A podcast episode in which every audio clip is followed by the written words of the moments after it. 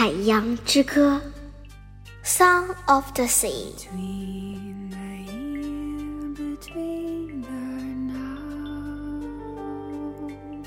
去吧，人世间的孩子，到那溪水边和荒野中去吧，与精灵手牵手。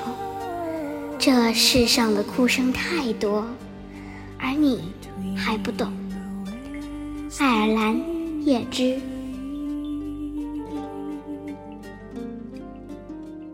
他们能找到海豹精灵外套吗？和哥哥一起坐在回家的公共汽车上，雪儿又吹起了贝壳。瞧，精灵小亮点听到贝壳的呼唤声，又从绿油油的草地上飘了过来，飘进树林。他们一定是来帮助雪儿的。雪儿急忙打开车门，不顾一切地跳下车。哥哥很生气，但也只能跟着妹妹一起下了车。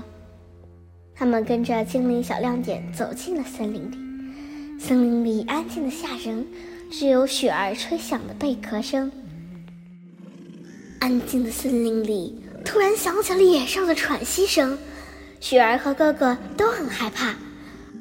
有野兽在叫，不，不是野兽，是哥哥的小狗。小狗是哥哥的好朋友。他从灯塔小岛里跑出来找他们，哥哥笑了，雪儿也笑了。森林里的小路弯弯曲曲，到处都能看到被变成石头的精灵。他们走了很远的路，天空下起雨来，哒滴答，雨下个不停。雪儿被雨浇透了，她好像生病了。哥哥带着雪儿穿过一片刺蕖麻丛。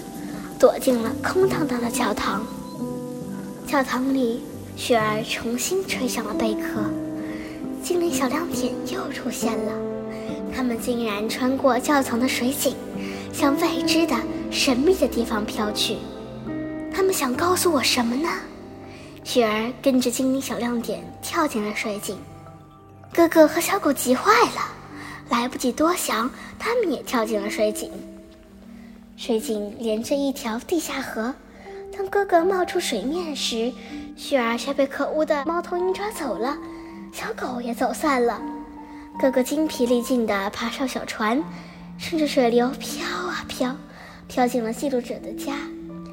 记录者知道很多很多故事，他的每一根头发都是一个精灵的故事。你知道雪儿的消息吗？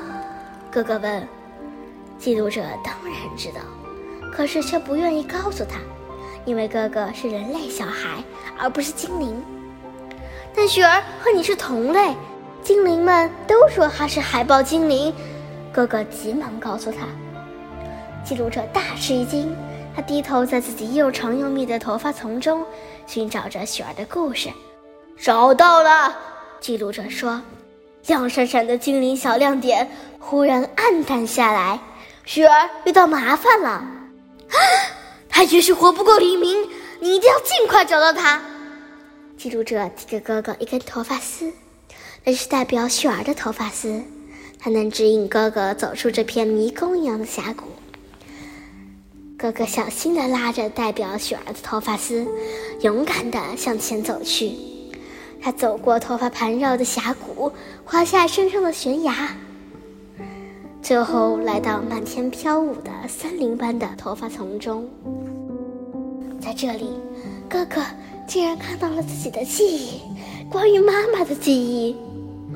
亲爱的妈妈，你在哪儿？我好想你。哥哥伤心的流下了眼泪。妈妈，我一定能把妹妹救出来，一定能。今天就先讲到这里啦。后面还会发生什么精彩的故事呢？大家拭目以待哦。